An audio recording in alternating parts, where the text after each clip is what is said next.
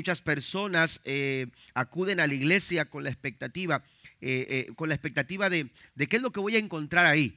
Amén. ¿Qué es lo que voy a encontrar? ¿Qué es lo que, lo que esa iglesia en específico me va a dar?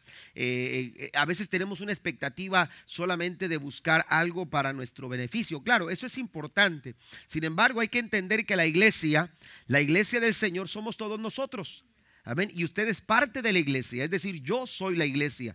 Usted es la iglesia. Y entonces, si queremos una iglesia con las características eh, eh, eh, de una iglesia bendecida, de una iglesia próspera, de una iglesia de carácter firme en la fe, de una iglesia perseverante, de una iglesia que, que se sostiene en la gracia del Señor, por el, si queremos una iglesia de esas características, tendremos nosotros que empezar a ver cómo estamos nosotros funcionando como iglesia.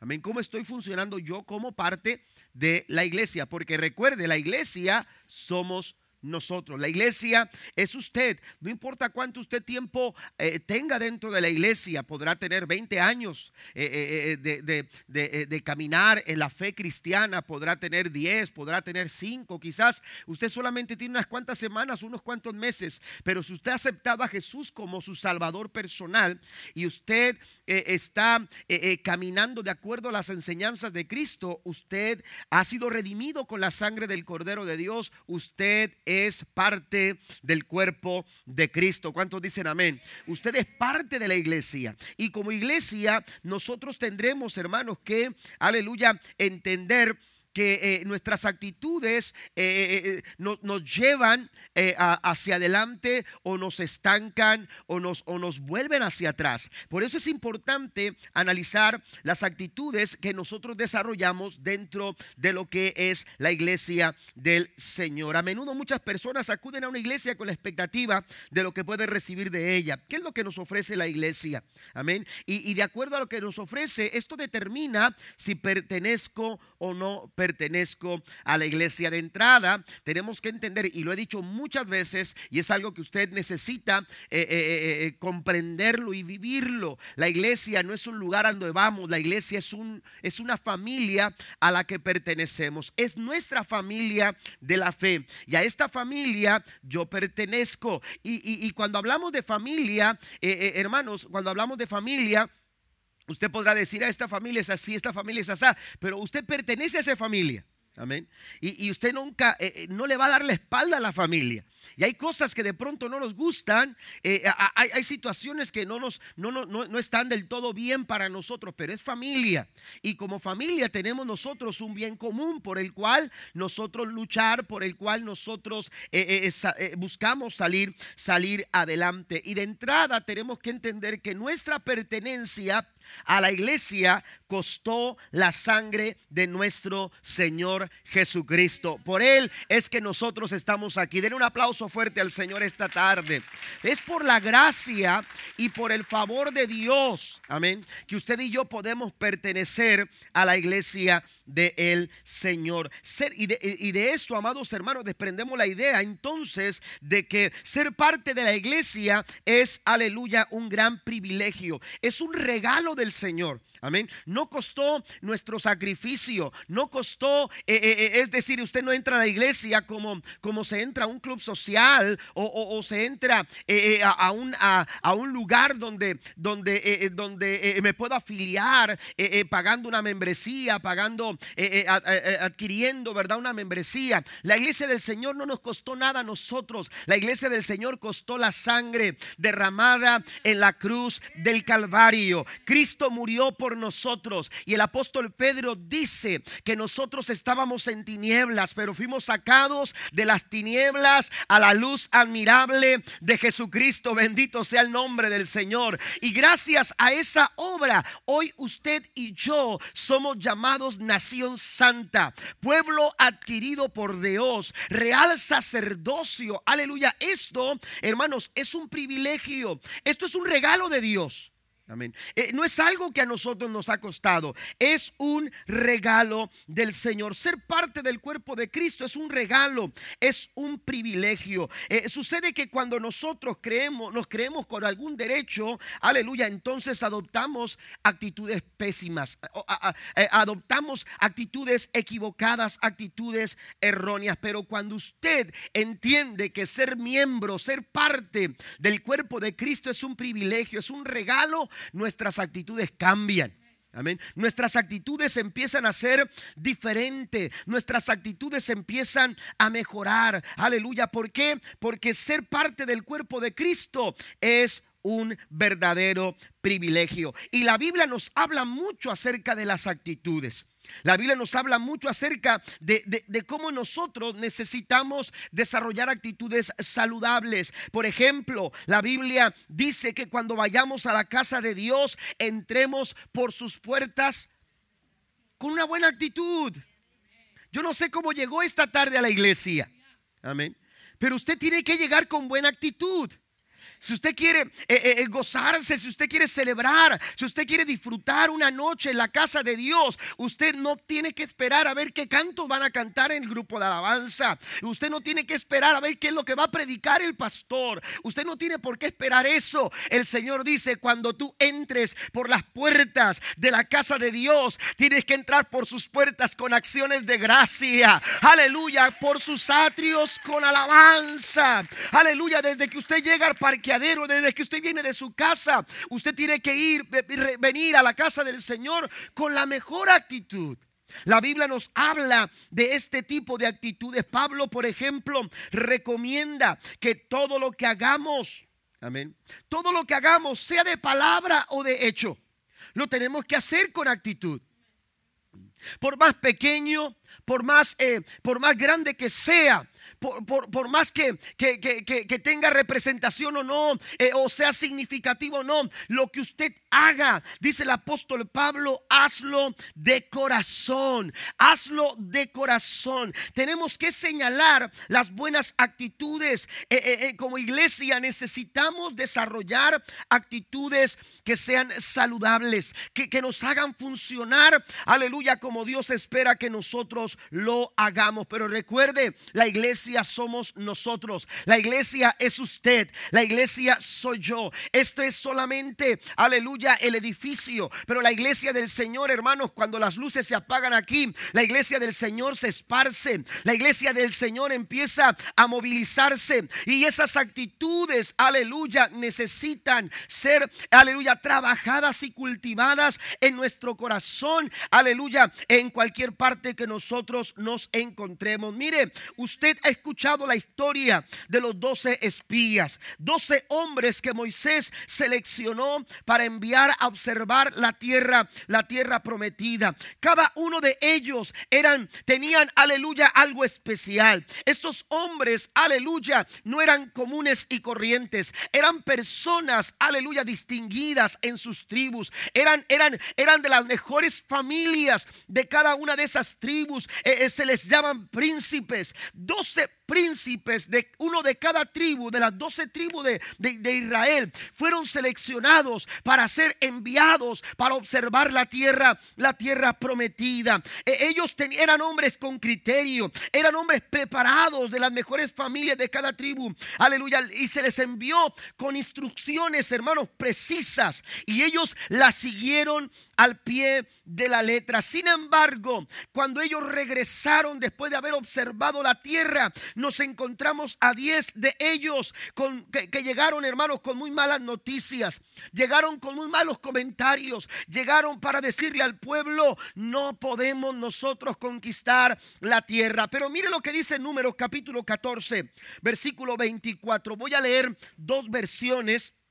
La nueva traducción viviente dice, sin embargo, es decir, a pesar de lo que de lo que los diez espías habían señalado y habían dicho al pueblo. Dice, sin embargo, mi servidor Caleb tiene una actitud diferente, así dice la nueva traducción viviente, tiene una actitud diferente a los demás y él se ha mantenido fiel a mí. Escuche esto, mire el peso, aleluya, lo, e, el efecto de una actitud eh, eh, saludable, de una actitud de acuerdo a las promesas de Dios, de acuerdo a las enseñanzas del Señor en su palabra, una actitud bien cultivada, una actitud bien afirmada en la fe, una actitud bien sostenida, aleluya, en las manos del Señor, tiene, aleluya, un efecto poderoso en cada uno de nosotros. ¿Por qué? Porque nos ayuda a mantenernos, nos ayuda a mantenernos fieles. Dice la escritura, mi servidor Caleb,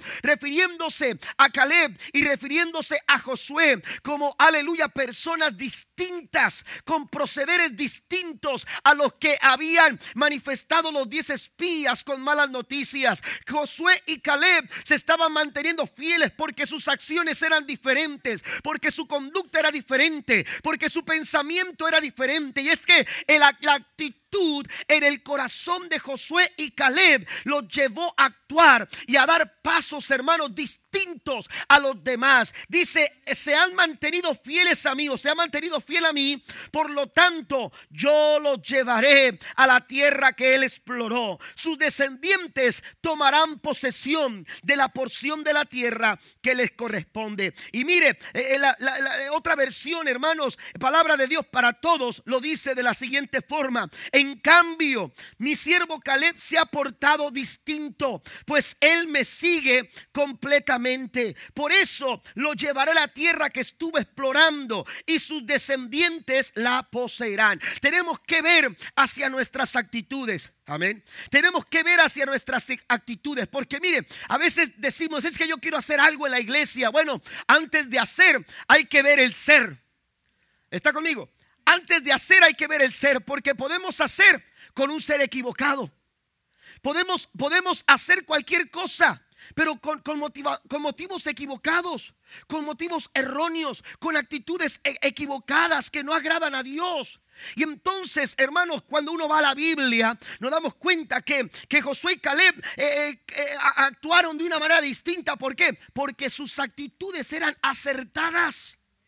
Dice la palabra de Dios para todos en esta versión. Dice, ellos se portaron. Amén. Ellos se portaron. Su comportamiento estuvo a la altura. Amén. Su, su, forma de comportarse estaba alineado a los propósitos de Dios. ¿Está conmigo? Aleluya, la iglesia tiene que estar alineada a los propósitos de Dios para este tiempo. ¿Está conmigo? La iglesia del Señor tiene que estar alineada a la voluntad de Dios a lo que Dios, aleluya, ha, dispuesto para nosotros. La Biblia dice que este mundo pasa y sus deseos, pero el que hace la voluntad del Señor, ese permanece para siempre. Nosotros, aleluya, denle el aplauso a Cristo, claro que sí. Nosotros tenemos que mantenernos en hacer la voluntad del Señor y nuestras actitudes juegan un papel preponderante en nuestra forma en la que nosotros nos comportamos. Tu familia, tu matrimonio, tu persona, nosotros como iglesia, no importa dónde estemos, tenemos que estar a la altura de los propósitos del Señor. Lo he dicho muchas veces, José estuvo a la altura del propósito de Dios. Daniel estuvo a la altura del propósito de Dios. ¿Por qué? Porque estuvieron, se mantuvieron fieles a lo que Dios quería hacer con ellos. Tuvieron oportunidad de fallar, tuvieron oportunidad de pecar, tuvieron oportunidad de hacer, de renunciar, aleluya, y dar la vuelta y, renunciar a las metas que se habían propuesto. Sin embargo, ninguno de ellos, aleluya, renunciaron. Ninguno de ellos se rindió. Ninguno de ellos bajó la guardia, se mantuvieron fieles. ¿Sabe por qué? Porque sus actitudes estaban correctas. Actitudes correctas nos ayudan a dar pasos correctos. Amén. Actitudes correctas en tu casa si tú buscas eh, eh, cultivar actitudes correctas en tus hijos, eh, actitudes correctas en tu matrimonio, en tu familia. Si desarrollamos actitud y trabajamos con nuestras actitudes. Amén. A veces queremos trabajar eh, eh, en, ah, en, nuestra forma de hacer las cosas, trabajamos en la estrategia, trabajamos en el método y todo eso es importante, pero de nada sirve un buen método, de nada sirve una buena estrategia, de nada sirve, aleluya, dar recursos a los líderes o a las personas como iglesia si no tenemos una buena actitud. Tú puedes ser un buen maestro, pero si no tienes la buena actitud para enseñar a tus estudiantes, tus estudiantes no van a estar en tu clase. No vas, a, no vas a afectar a tus estudiantes a través de un expositor. ¿Alguien está conmigo? Tú no vas a afectar a tus estudiantes a través, aleluya, de lo que te dicta una lección. Tú necesitas una actitud saludable. Tú necesitas una actitud para poder hacer la diferencia en las personas que te rodean, para hacer la diferencia en tu hogar, para hacer la diferencia en tu matrimonio, para que, para que se diga como se dijo de Josué y de Caleb, hay en ellos un espíritu diferente. Tú necesitas trabajar en tus actitudes. Amén. Eh, eh, tenemos más de 25 años, 26 años acabamos de cumplir de, ministrar. sí, se mira como de 22 el pastor. No, de, ministerio, hermanos. De edad tenemos 30, comencé a los 5. Ah, comencé a predicar a los 5, ahí en el kinder. Tenemos eh, eh poquito, 26 eh, años de ministerio. Amén. Algunos tantos de, de pastor. Amén. Y nuestras actitudes han tenido que ser trabajadas en ese tiempo. Amén. Eh, durante los años hemos aprendido que hay actitudes que necesitamos desechar porque no nos han ayudado a desarrollar el pastorado como debíamos de hacerlo. Amén. Hay actitudes que se tuvieron que quedar allá. Amén. Porque no eran parte, no estaban a la altura de lo que Dios quería hacer con nosotros. Pero hemos tenido que renunciar a esas actitudes porque de nada sirve, aleluya, es saber el cómo. De nada sirve tener los recursos si no estamos teniendo en el corazón, aleluya, la actitud correcta. Todo lo que hagan, aleluya, sea de palabra o de hecho, háganlo de corazón como para el Señor. Den un aplauso al Rey de Reyes y Señor de Señores. La diferencia, aleluya, entre esos diez espías y de Josué y de Caleb estaba, amados hermanos, aunque ellos vieron lo mismo, experimentaron lo mismo, pasaron por el mismo lugar, pisaron la misma tierra, vieron las mismas cosas. La diferencia, hermanos, estuvo en la actitud que, aleluya, tenían cada uno de ellos. La congregación de Moisés, miren, las malas actitudes se contagian. Amén. una actitud se contagia. Y, la congregación que pastoreaba Moisés se dejó influenciar rápidamente por la mala actitud de los diez espías. Usted lo puede leer.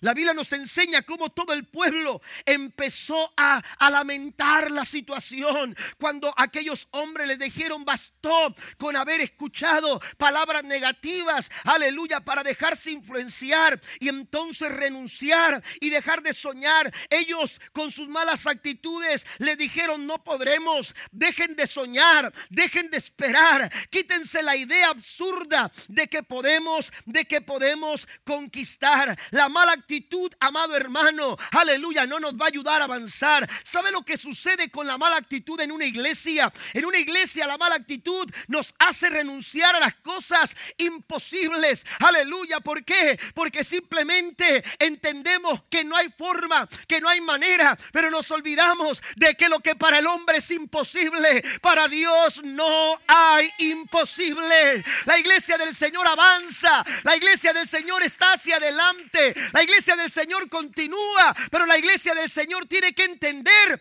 que para nuestro Dios nada es imposible. No vamos a renunciar. Aleluya, una actitud saludable nos ayuda a mantener nuestra mirada puesta en aquel que todo lo puede, mientras que la mala actitud le cierra la puerta al cumplimiento de las promesas del Señor. Ellos traían los frutos que servían de evidencia que la tierra era tal como la había descrito el Señor. Tierra que fluye leche y miel. Sin embargo, su mala actitud no los dejó ver. Se cegaron las promesas del Señor y dijeron, no podremos. Es tierra de gigantes. Es tierra de gigantes. No podremos conquistar. no podremos alcanzar las promesas. Fíjese que eh, ah, ellos creyeron las promesas a medias. Amén. Porque, porque ellos estuvieron ahí pisando la tierra por una promesa. Amén. Pisaron la tierra.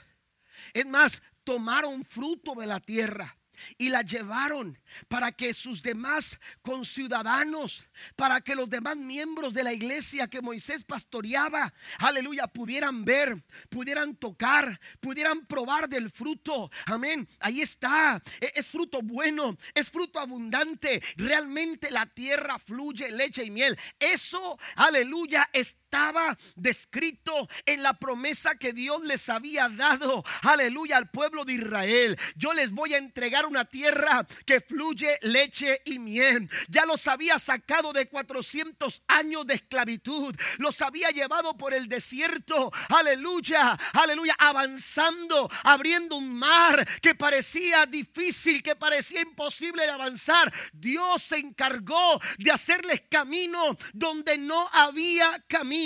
Aleluya, Dios se había encargado de guiarlos. Aleluya, no tenían que buscar un GPS, no tenían que buscar un mapa. Aleluya, Dios les puso una columna de fuego en las noches para que alumbrara sus noches más oscuras, para que les diera calor en la noche más fría. Pero durante la mañana en el desierto, aleluya, mientras el calor abrumaba, aleluya, y quizás pudiera verlos fatigados, Dios puso una nube que les daba sombra, una nube que estaba ahí para, para cubrirles, para refrescarles su caminar. Pero no solamente eso, esa nube les iba diciendo hacia dónde ellos tenían, tenían que caminar. Gracias a todo lo que Dios había hecho, porque Dios cumple lo que promete.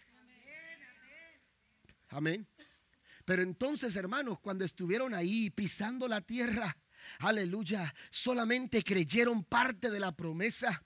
Aleluya, pero no se atrevieron las actitudes eh, negativas, las actitudes malas renuncian al cumplimiento de las promesas del Señor. Oye, si ya Dios abrió el mar, si ya Dios nos guió por el desierto, ¿alguno de ustedes sabía cómo llegar hasta donde llegamos? ¿Alguno de ustedes había caminado por este lugar? ¿Alguno de ustedes sabía la dirección? ¿Sabían dónde estaba el norte, dónde estaba el sur, dónde estaba el este, el oeste? Oiga, aleluya, ellos no sabían por el camino por el que tenían que andar. Sin embargo, Dios había guiado sus pasos. Ellos habían entrado a la tierra prometida por promesa de Dios, pero cuando pudieron alcanzar la promesa de una forma completa, se renunciaron. ¿Por qué? Porque una mala actitud, una mala actitud te lleva a renunciar al cumplimiento de una promesa.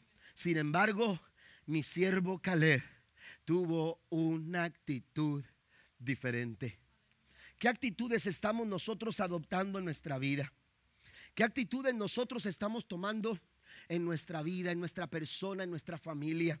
Como iglesia, ¿qué actitudes son aquellas que nosotros estamos cultivando? Miren, la actitud en un avión. Aleluya, la actitud en un avión es lo que se conoce como la nariz del avión.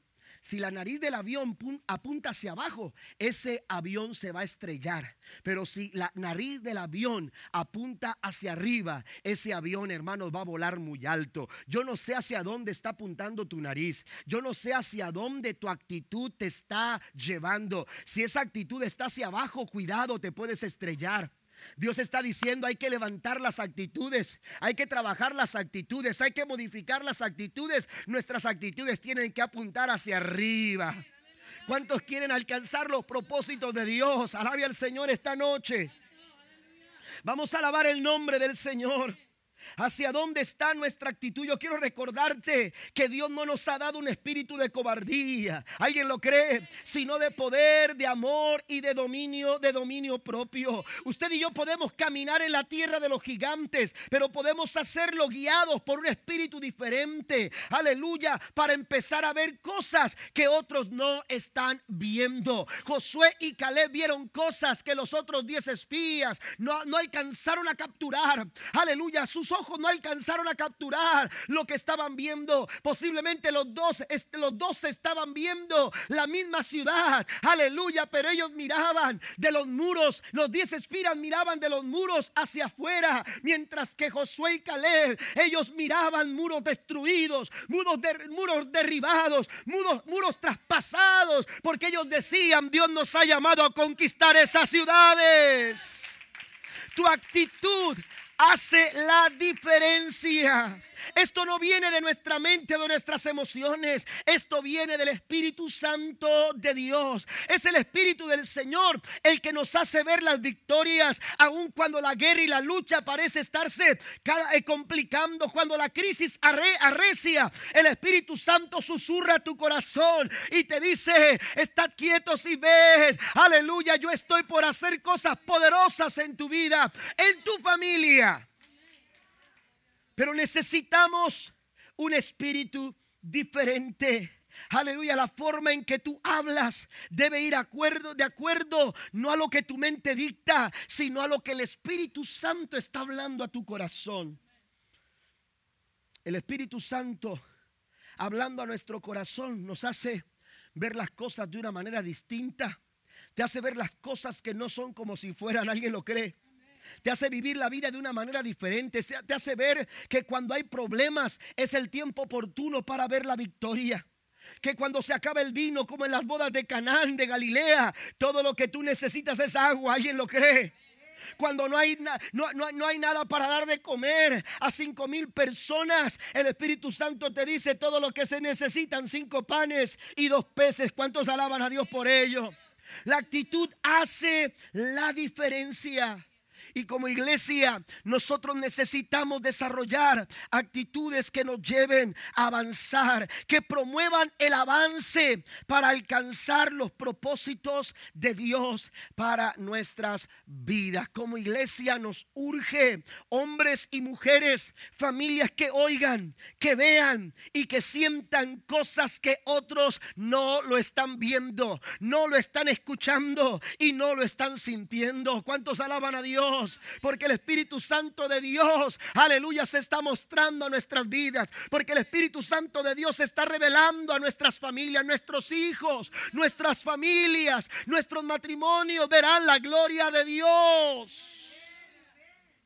Pero necesitamos actitudes diferentes. Mire, yo quiero mencionar, quiero mencionar algunas actitudes que usted y yo necesitamos, aleluya, eh, eh, eh, cultivar la iglesia necesita cultivar este tipo de actitudes. Amén. Primero, quiero mencionarle, hermanos, que necesitamos una actitud que unifique, una actitud que nos una, una actitud que provoque, aleluya, que seamos uno. ¿Estamos de acuerdo? Dios, Dios está buscando una iglesia, aleluya, que, que se una, Cualquier grupo depende de la unidad. El mismo, el mismo eh, Josué, Caleb, perdón, cuando, cuando vio que el pueblo se lamentaba, que el pueblo lloraba por las malas noticias, Caleb habló al pueblo, aleluya, en un sentido de grupo.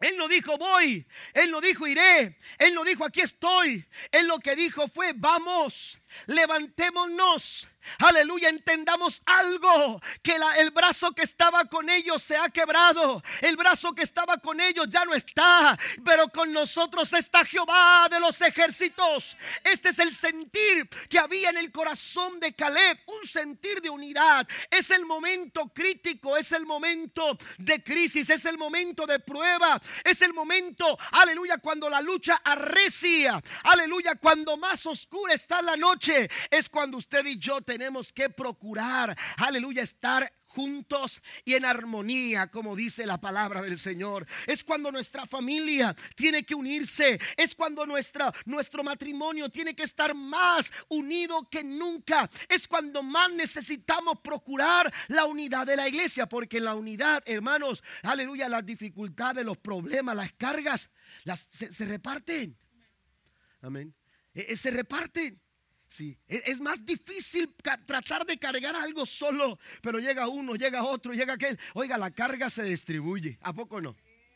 A mí me ha tocado veces, y sé que usted también no se vaya a reír de mí, Pero a mí me ha tocado veces cuando estamos cargando y, de repente llegan un montón y ya nomás le hago así. Usted también lo ha hecho, por eso se ríe. ¿A poco no? Ya va más uno así simulando como que va cargando algo, ¿no? Pero lo que pasa es que el peso ya se distribuyó. Amén. Y, ya no se hace tan pesado. ¿Por qué? Porque en la unidad, hermanos, las cargas, las cargas, aleluya, se dividen. Las cargas, aleluya, eh, eh, se, se, reparten. Pero ¿sabe qué? En la unidad, hermanos, el gozo se multiplica. La alegría, aleluya, se escucha más precioso cuando estamos unidos. Celebrar juntos, hermanos, aleluya. Juntos, cuando celebramos juntos. Oiga, esa voz, ese voz de júbilo, esa voz de alegría se, se multiplica poderosamente. Necesitamos nosotros tener este sentido de grupo. Aleluya. Recuerde, usted es parte de la iglesia. Usted necesita a la iglesia del Señor. Aleluya. Todos somos un mismo, mismo cuerpo. La iglesia funciona de una mejor manera cuando nos sumamos. Cuando usted y yo nos añadimos. Cuando usted y yo procuramos estar juntos. La iglesia del Señor funciona de una mejor forma cuando todos estamos conectados y cada miembro trabajando de acuerdo a su capacidad, de acuerdo a su tarea, de acuerdo a su propósito, hace funcionar el cuerpo. Imagínense que yo, aleluya, estoy pensando y estoy haciendo movimientos y estoy hablando al mismo tiempo, pero, pero imagínense si esta voz no quisiera o si esta boca no quisiera abrirse para hablar, mis pensamientos estuvieran fluyendo, fluyendo, pero el cuerpo necesita funcionar. El cuerpo necesita hacerlo eh, con eficacia. Necesitamos tener, aleluya, un buen funcionamiento. Pero la unidad promueve eso. La, eh, unidad promueve un buen funcionamiento. Mire, quiero darles un ejemplo en Génesis capítulo 11. Voy a ir avanzando un poquito más, eh, solamente puntualizando los puntos rápidamente, pero vaya conmigo por favor a Génesis 11. Hubo un tiempo en que todos los habitantes del mundo hablaban qué? El mismo idioma y usaban las mismas palabras. Escuche esto, esto es sentido de grupo. Cuando estamos en grupo, todos hablamos el mismo idioma y todos hablamos las mismas palabras. Y dice el verso 2, al, al, emigrar hacia el oriente encontraron una llanura en la tierra de Babilonia y se establecieron allí. Note, y comenzaron eh, sentido de grupo, comenzaron a decidirse unos a otros, a decirse unos a otros, vamos a hacer ladrillos y endurecer, endurecerlos con fuego, vamos a coserlos, dice otra, otra versión, pero habla en sentido de grupo. En esta región se usaban ladrillos en lugar de piedra y la brea se usaba como mezcla. Entonces dijeron, vamos, construyamos una gran ciudad para nosotros con una torre que llega hasta el cielo. Eso nos hará famosos y evitará que nos dispersemos por todo el mundo. Hasta ahí nos detenemos. Pero escuche esto, en esos versículos entendemos cómo esas personas en aquel tiempo tenían un sentir de grupo. Ellos estaban eh, de acuerdo, se ponían de acuerdo, buscaban hacer las cosas, hermanos, aleluya, en este sentir. Se movían como grupo, se movieron, hermanos, hacia esa, esa región de Babilonia y cuando estuvieron ahí, decidieron, se pusieron de acuerdo acuerdo. Dice la escritura, caminarán juntos si no estuvieran de acuerdo. ¿Eh? Imagínese, uno dice a la derecha, otro dice a la izquierda, ¿dónde van a llegar? En un matrimonio no funcionan las malas actitudes. Si queremos que un matrimonio funcione, necesitamos trabajar en nuestras actitudes. Si queremos que una familia funcione, necesitamos trabajar en nuestras actitudes. Si queremos que una iglesia funcione, necesitamos que usted y yo tengamos las mejores actitudes. Den un aplauso al Señor esta noche. Aleluya. Necesitamos iglesia, una iglesia, aleluya, que, que se deje, que, que, que, empiece a caminar en ese sentir de grupo, que, sus pasos sean de, eh, que, estén caracterizados por este sentir de grupo. Pero mire, escuche esto, eh, se está, estoy dando como ejemplo la torre, la construcción de la torre de Babel, pero ahí está el sentir de grupo. Hay algo que me llama la atención del verso 5, porque dice la escritura en el verso número 5, pero el Señor descendió para ver la ciudad y la, torre que estaban construyendo. Escuche esto. Él descendió.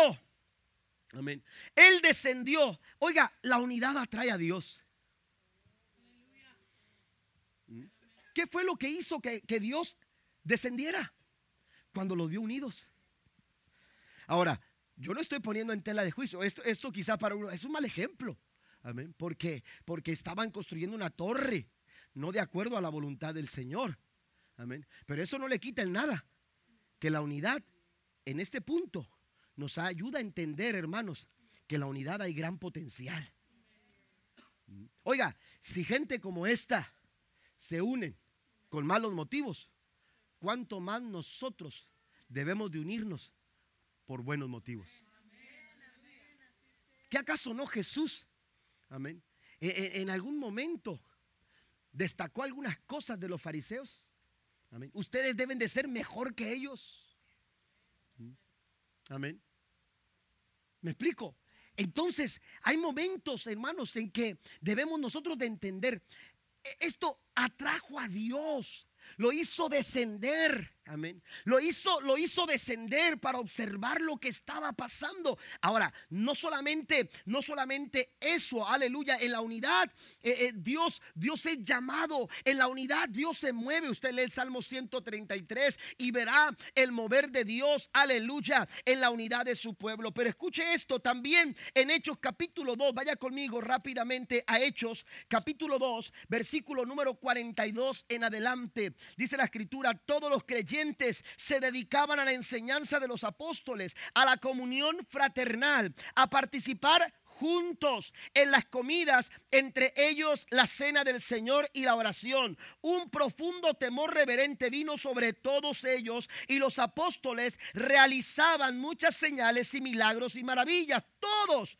los creyentes se reunían en un mismo lugar y compartían todo lo que tenían. Vendían sus propiedades y posesiones y compartían el dinero con aquellos en necesidad. Adoraban juntos en el templo cada día se reunían en casas para la cena del Señor y compartían sus comidas con gran gozo y generosidad. Todo el tiempo alabando a Dios y disfrutando de la buena voluntad de toda la gente. Y cada día el Señor agregaba, escuche, la unidad atrae el mover de Dios. La unidad atrae el mover del Señor. Quiere que Dios se mueva. El Señor está buscando gente que se una a una iglesia unida. Es una iglesia que experimenta un mover poderoso de parte de Dios. ¿Cuántos lo creen? Y entonces el Señor añadía, Dios se encargaba de añadir, Dios se encargaba de, llevar adelante los resultados, aleluya, de la obra que se estaba realizando en Jerusalén. Y entonces Él añadía a esa comunidad cristiana los que habían de ser salvos. Oiga, hablaban las mismas palabras hablaban el mismo idioma. En Jerusalén había una iglesia con un sentido de grupo. Había una iglesia que crecía. Había una iglesia que avanzaba. ¿Por qué? Porque la unidad promueve el avance de los propósitos de Dios. E, e, estos en, Babel tenían motivos equivocados, pero se unieron. Amén. Se unieron. Aleluya. Y entonces dice el verso número 6. Dijo, miren, la gente está unida y todos hablan el mismo idioma. Amén. Todos hablan del mismo idioma. Después de esto, nada de lo que se propongan hacer les será imposible. ¿Quién está hablando? Dios. Dios está diciendo, esta gente unida, están tan unidos que se van a dar cuenta que cuando se unen, nada les será imposible. La Biblia dice, mejor son dos que uno. Mejor son dos que uno. Ahora, ¿cómo podemos lograr esta unidad? ¿Cómo podemos lograr esta clase de unidad? Efesios capítulo 4, versículo 1 al 3 nos dice, por lo tanto, yo, prisionero por servir al Señor, le suplico que lleven una vida digna del llamado que han recibido de Dios, porque en verdad eh, en verdad han sido llamados, sean siempre, y empieza Pablo a mencionar esto, humildes, amables, sean pacientes unos con otros y toleran, tolerándose las faltas por amor. Hagan todo lo posible por mantenerse unidos en el espíritu y enlazados mediante la paz. ¿Cómo puedo mantener la unidad? La humildad, la amabilidad, la paciencia.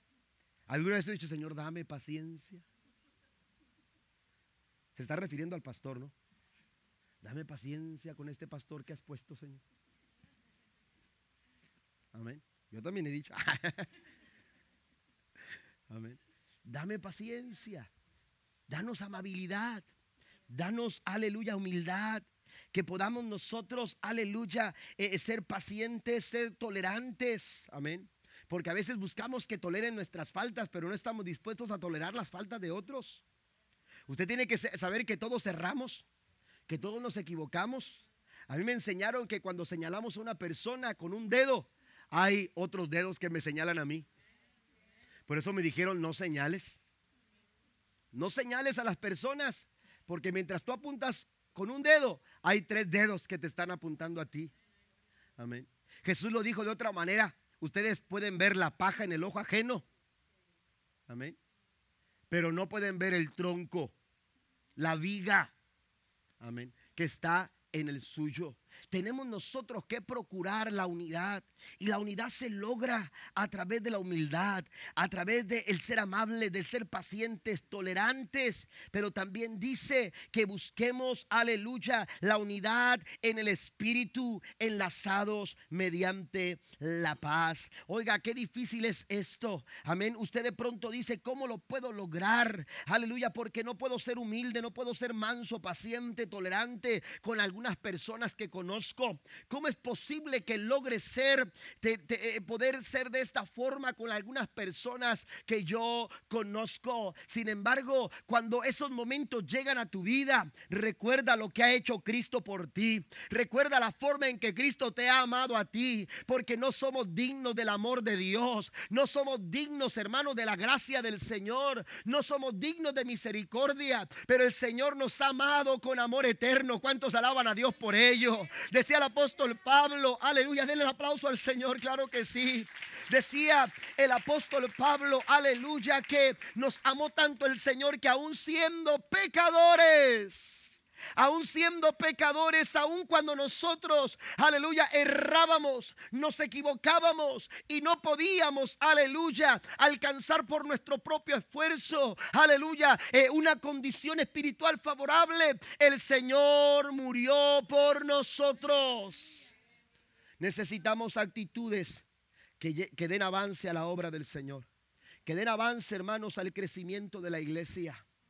Estamos aquí para abrazar, estamos aquí para, para sostener, estamos aquí para fortalecer. Amén. Estamos aquí para... Me gustó una frase que, que, que, eh, que eh, um, Brooke mencionaba, la, la hermana que nos predicaba esta mañana. Decía, mi papá nos enseñó, amén, que si ves una necesidad, tú tienes que suplir esa necesidad. Y hay muchas necesidades que quizás usted ha identificado en sus hermanos, en personas que le rodean. Y usted dice, mira esta hermana esto. Porque a veces para, señalar eso es muy fácil. Amén. Y, bueno, suple esa necesidad. Hay que suplir esa necesidad. Hay que suplir las necesidades que Dios te ha mostrado. Si tú lo estás viendo, si tú ves una necesidad, tú tienes que suplir una necesidad. Número dos, Voy a, ir un poco más rápido. Un espíritu dispuesto al sacrificio. Amén. La, la segunda actitud que la iglesia tiene que desarrollar, hermanos, es un espíritu dispuesto al sacrificio. En Mateo capítulo 16, versículo 24, dice la escritura, el que se niega, eh, perdón, hablando Jesucristo, dice, le dijo a sus discípulos, el que quiera venir en pos de mí, niéguese a sí mismo, tome su cruz cada día y sígame. El que quiera venir en pos de mí, yo quiero mencionarle esto, que el que se niega a dar y a servir, niega a Cristo. Cuando usted se niega a dar y a servir, usted está negando a Cristo. ¿Qué fue lo que sucedió con Caleb? Caleb estuvo dispuesto al sacrificio. Si usted va a la narración de, de, números 14, se dará cuenta, hermanos, que mientras Caleb hablaba, amén, mientras Caleb hablaba, la gente recogía piedras. Amén. ¿Me entiende? Y no era para estar jugando ahí con las piedras.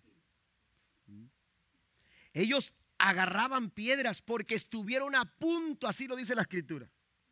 Estuvieron a punto de apedrearlo. Estuvieron a punto de sacrificar. Amén. La gente estaba tan, tan influenciada por las malas actitudes que estaban dispuestos a dar muerte a Caleb y a Josué. Pero Caleb estaba tan seguro, Caleb estaba tan apasionado por los propósitos de Dios. Oye, ¿de qué sirve haber cruzado el mar? ¿De qué, haber, de qué sirve haber eh, caminado por el desierto? ¿De qué sirve haber llegado hasta aquí? Para entonces decir no lo quiero. Para entonces decir no lo voy a intentar. Amén. Porque a veces ese es el punto. Nos acobardamos y ni siquiera intentamos. Y entonces no estamos dispuestos a dar el paso porque tenemos temor a no alcanzar lo que queremos alcanzar. Y, y, Caleb no estuvo dispuesto a eso. Había una pasión en su corazón. Y entonces él se atrevió a levantar la voz. Y levantó la voz. Y Caleb levantó la voz y dijo, hey, quítense de eso. Es necesario entender que, que si hallamos favor de Dios, nosotros vamos a conquistar esa tierra. Todo lo que necesitamos es el favor de Dios. Pero aquí, amados hermanos, Caleb manifiesta una actitud dispuesta al sacrificio. La vida cristiana, hermanos, es hacer morir el yo. La vida cristiana, aleluya, no es aleluya, solamente venir los domingos a la iglesia o los martes a la iglesia o los miércoles a la iglesia o cargar un libro parecido a este. Amén. O saber mucha Biblia. La, vida cristiana, hermanos, tiene, con, tiene que ver con hacer morir el yo. Pablo lo dijo hablando a los Gálatas en el capítulo 2, verso 20. Ya no vivo yo, sino que ahora Cristo vive en mí. Amén. Yo he muerto a lo terrenal. He vuelto, he, muerto a los pecados. He muerto a una vida lejos de Dios. Hoy me consagro y me dedico totalmente al Señor. Esto, amados hermanos, tiene que ver, una actitud de sacrificio permite que la persona de Jesús, su carácter, se desarrolle cada día en nosotros. Amén. Cuando usted tiene una actitud de sacrificio, la persona de Cristo, su, carácter, el carácter de Jesús va a empezar a desarrollarte, desarrollarse en tu vida. Aleluya. Y entonces la gente va a empezar a ver a Cristo en ti. Por eso Pablo decía, decía, eh, sean imitadores de mí, como yo soy de Cristo. Amén. El carácter, yo soy un reflejo del carácter de Jesús, que cuando la gente ve, nos ve a nosotros. Por eso Pablo habla a los filipenses en el capítulo 2, versos 5 al 8. Haya pues en vosotros el sentir que hubo también en Cristo Jesús, el cual siendo en forma de Dios, no estimó el ser igual a Dios como a cosa que aferrarse, sino que se despojó de sí mismo, tomando forma de siervo, hecho semejante a los hombres, y estando en la condición de hombre, se humilló a sí mismo, haciéndose obediente hasta la muerte y muerte de cruz. Esto es una actitud de sacrificio. Yo puedo lograr una actitud de sacrificio. Mire, Pablo enumera eh, o va delineando tres elementos que desarrollan este tipo de actitud en el creyente. Tenemos nosotros primero que despojarnos. Usted no va a estar dispuesto a sacrificar algo si usted primero no renuncia a ese algo. ¿Estamos de acuerdo? Si usted no está dispuesto a renunciar, bueno, voy a sacrificar, voy, voy, a, voy, a, voy, a, voy a tener que entregarlo, voy a tener que, que, que desprenderme. Jesús estuvo dispuesto a desprenderse, a despojarse. Amén. No se aferró a ser igual a Dios. Amén. Se despojó de sí mismo. Segundo, se humilló. El, segundo elemento que desarrolla una actitud de sacrificio. Oiga, ¿cuánta necesidad tenemos que en las familias haya esta actitud? Una actitud de sacrificio en los hijos, en los padres. Amén. Eh, eh, necesitamos este tipo de actitud porque eh, nos aferramos a cosas que no nos están ayudando para mantener la unidad, para mantener el bien común, para lograr los propósitos que nos trazamos como familia.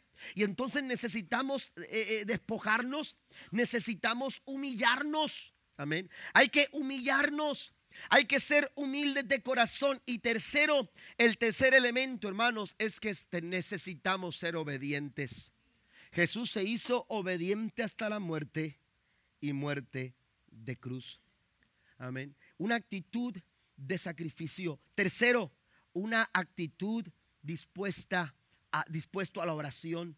Necesitamos una actitud que busque, aleluya, eh, eh, eh, continuamente la intimidad con Dios a través de la oración. Leo algunos pasajes. Colosenses 1, versículo 9 al 10 nos dice, así que desde que supimos de ustedes, no dejamos de tenerlos presentes en nuestras oraciones le pedimos a Dios que les dé pleno conocimiento de su voluntad y que les conceda sabiduría y comprensión espiritual. Entonces la forma en que viven siempre honrará y agradará al Señor y sus vidas producirán toda clase de buenos frutos. Mientras tanto, irán creciendo a medida de que aprendan a conocer a Dios más y más. La oración nos conecta con Dios y nos ayuda, amados hermanos, a desarrollar una vida que agrada, una vida que es aceptable delante de los ojos del Señor. Aleluya, necesitamos nosotros, aleluya, dedicar tiempo para orar como iglesia. Necesitamos eh, eh, tener como prioridad eh, en, nuestras, en nuestras actividades, en, nuestra, en, en, nuestra, en nuestro desarrollo como iglesia. Necesitamos tener como prioridad la oración. La iglesia primitiva oraba. La iglesia se juntaba para orar. A donde quiera que iban, estaban orando. A donde quiera que se movían, seguían orando. Pero cada movimiento que se hacía, se hacía en oración. Porque es importante orar. Mire lo que dice 1 Timoteo capítulo 3 versículo 7. Se requiere además que hablen bien de él los que no pertenecen a la iglesia para que no caiga en descrédito y en la trampa del el diablo. La palabra trampa no aparece muchas veces en la Biblia. Pero las trampas nunca se colocan sin querer. Las trampas, aleluya, son una amenaza estratégica de Satanás para derribar iglesias, para destruir a los líderes, para derribar a los pastores, para destruir a los líderes de la iglesia, para, para destruir las familias. Satanás está desarrollando todos los días metodologías, estrategias. Él está pensando y diseñando de qué forma yo hago que esta persona, que este, que este matrimonio, que esta familia, que esta iglesia, que este líder, que este pastor caiga en esta trampa. La trampa no aparece sin querer. La trampa no es un accidente, la trampa es una es un movimiento, amados hermanos, aleluya, una amenaza real, es una amenaza potente, pero está bien planificada y bien diseñada. Por eso necesitamos orar, porque cuando usted ora, porque cuando usted se conecta con Dios, cuando usted busca una intimidad con Dios, usted lo que está haciendo es fortaleciéndose, está llenándose del poder del Señor, está llenando su espíritu, fortaleciendo su espíritu, alimentando su alma. Y mire lo que dice Pablo cuando habla de la armadura del creyente, la armadura de Dios. Oren en el espíritu en todo momento y en toda ocasión. Manténganse alertas y sean persistentes en sus oraciones por todos los creyentes en todas las partes. La oración es un arma la oración tiene que acompañarnos. La oración tiene que estar, mire, la oración nunca está fuera de lugar. ¿A poco no? Cuando usted, ¿cómo se ha sentido usted cuando, cuando de repente lo invitan a algún lugar y, y, usted llega en jeans? ¿Verdad? Y era de etiqueta. Amén. O viceversa, usted llega bien trajeado, bien con un vestido brillante, con lentejuela y todo. Y resulta que el, lugar era casual. ¿Cómo se siente usted? Ni se quiere bajar del carro. Fuera de lugar. Pues ¿qué dice Pablo? Cuando ustedes oren, háganlo en todo momento. En toda ocasión. Oren persistentemente. Manténganse alertas. Porque el diablo no duerme. El diablo no duerme, él está buscando formas de acabar con tu familia. Él está buscando formas de acabar con tus hijos. Él está buscando formas de acabar con tu matrimonio, pero Dios nos ha dado un arma poderosa. La oración es un arma poderosa. ¿Cuántos alaban a Dios? Las armas de nuestra milicia no son carnales. Las armas de nuestra milicia no son carnales, sino que son poderosas en Cristo para la destrucción de fortalezas. Y esas montañas y esas fortalezas y esas circunstancias que se han levantado en tu contra, cuando tú oras al Señor, todo lo que se ha levantado en su contra, aleluya, será vencido en el nombre poderoso de Jesús de Nazaret. Vamos a orar. Vamos a orar con todo nuestro corazón. Número cuatro, un espíritu gozoso. La actitud, amados hermanos, de gozo también ayuda al avance de los propósitos del Señor. Pablo escribe, pasen los músicos por favor, estén siempre llenos de alegría en el Señor. Lo repito, alégrense, que todo el mundo vea que son considerados en todo lo que hacen. Recuerden que el Señor vuelve pronto. No se preocupen por nada, no se depriman, no estén tristes. Amén. No estén acongojados. No, no se sientan maltratados por la vida. No se sientan victimizados. ¿Por qué me pasa esto a mí? ¿Por qué estoy pasando por esto? ¿Por qué? ¿Por qué sufro? ¿Por qué? ¿Por qué tengo que afrontar esto? ¿Por qué tengo que ser yo? Pablo dice, no se preocupen por nada. En cambio, oren por todo. Amén. Hay que orar. Díganle a Dios lo que necesitan y denle gracias por todo lo que Él ha hecho. Así experimentarán la paz de Dios como con una actitud de gozo, con una actitud de alegría. Ustedes van a experimentar la paz de Dios que supera todo lo que podamos entender. El proverbista decía en Proverbios 17, 22, el corazón alegre constituye un buen remedio. Aleluya. Si usted está pasando por momentos eh, de dificultad, por momentos que quieren acongojarlo, que quieren hacerlo sentir triste, empiece a cantar alabanzas al Rey de Reyes. Empiece a glorificar el nombre del Señor. Empiece a alabar con todas sus fuerzas.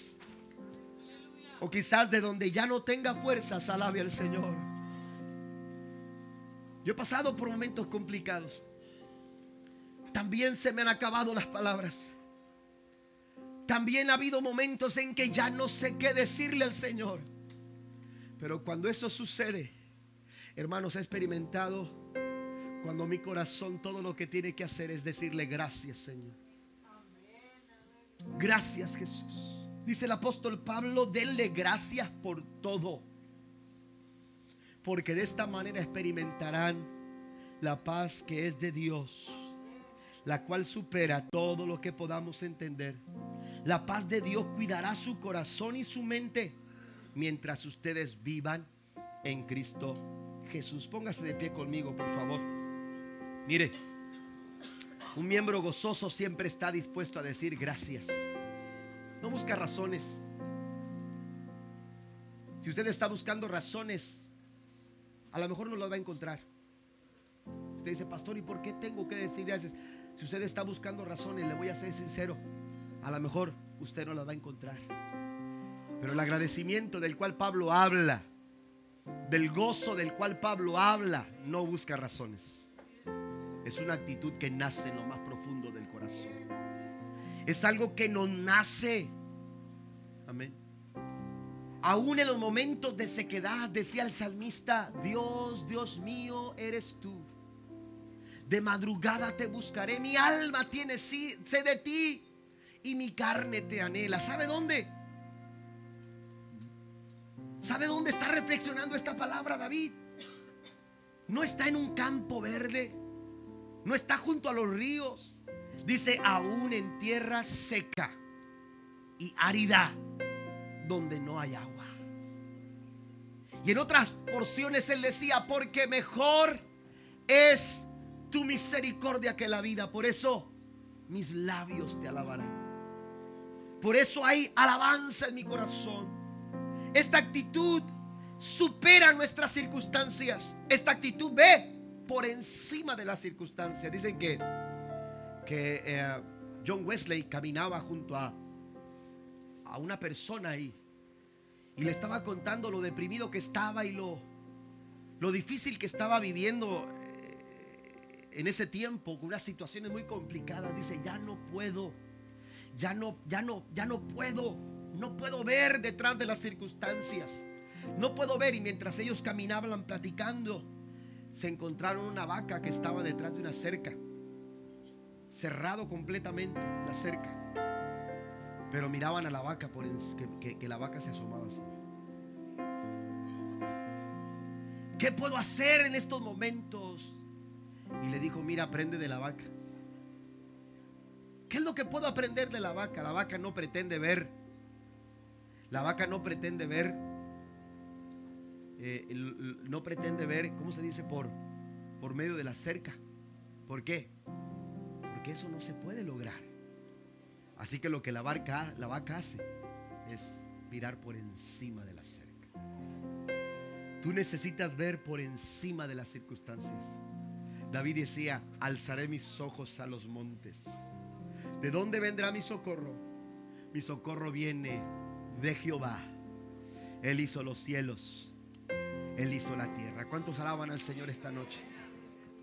Hay circunstancias. Hay circunstancias que te han superado. Hay circunstancias que están por encima de ti. Quizás algunos de ustedes han estado caminando en tierra de gigantes. Quizás algunos de ustedes han tenido que avanzar por medio de ciudades fortificadas. Y quizás algunos de ustedes han pensado que esas situaciones son imposibles de conquistar. La quinta actitud que yo veo en Caleb es la actitud de aquellos que dependen totalmente de Dios de aquellos que se atreven a depender totalmente de Dios. Ellos ven sus manos, ellos ven sus fuerzas, ellos ven sus recursos y ellos reconocen sencillamente, mis recursos, mis fuerzas son insuficientes. Pero ellos, en su insuficiencia, ellos en su incapacidad, ellos en su falta de muchas cosas, reconocen que hay uno que todo lo puede y que está de su lado. Todo lo que tú necesitas es recordar, aleluya, que tú tienes a un Dios que está contigo. Y que Él ha dicho que estará con nosotros todos los días. Todos los días. Mire lo que dice Números capítulo 14, versos 6 al 9. Espero que, que usted esté recibiendo esta palabra en su corazón. Dos de los hombres que exploraban la tierra, Josué hijo de Nun y Caleb hijo de Jefone, se rasgaron la ropa y dijeron a todo el pueblo de Israel, la tierra que atravesamos y exploramos es maravillosa. Si el Señor se agrada de nosotros, Él, no yo, Él, esto es dependencia no, es, no, no soy yo, no es usted. Amén. Si somos usted y yo, nos vamos a quedar en el camino. Nos vamos a quedar solamente viendo de lejos lo que podíamos alcanzar, pero no se trata de mí. Él, el Señor, diga conmigo Él. Él nos llevará a salvo a esa tierra y nos la entregará. Es una tierra fértil donde fluye la leche y la miel no se rebelen contra el Señor y no teman al pueblo de esa tierra. Para nosotros son como presa indefensa. Ellos no tienen protección, pero el Señor está con nosotros. No les tengan miedo. No les tengan miedo. El Señor está con nosotros. Iglesia, el Señor está contigo. Iglesia, el Señor está de tu lado. Familia, el Señor que todo lo puede está aquí para fortalecerte. ¿Por qué no venir a este altar? ¿Qué le parece? Eh, eh, Josué y Caleb vinieron y rasgaron sus vestidos delante de la presencia del Señor. ¿Qué podemos hacer nosotros esta noche? ¿Por qué no venir delante de la presencia del Señor y decirle, Señor, yo quiero cultivar este tipo de actitudes en mi corazón?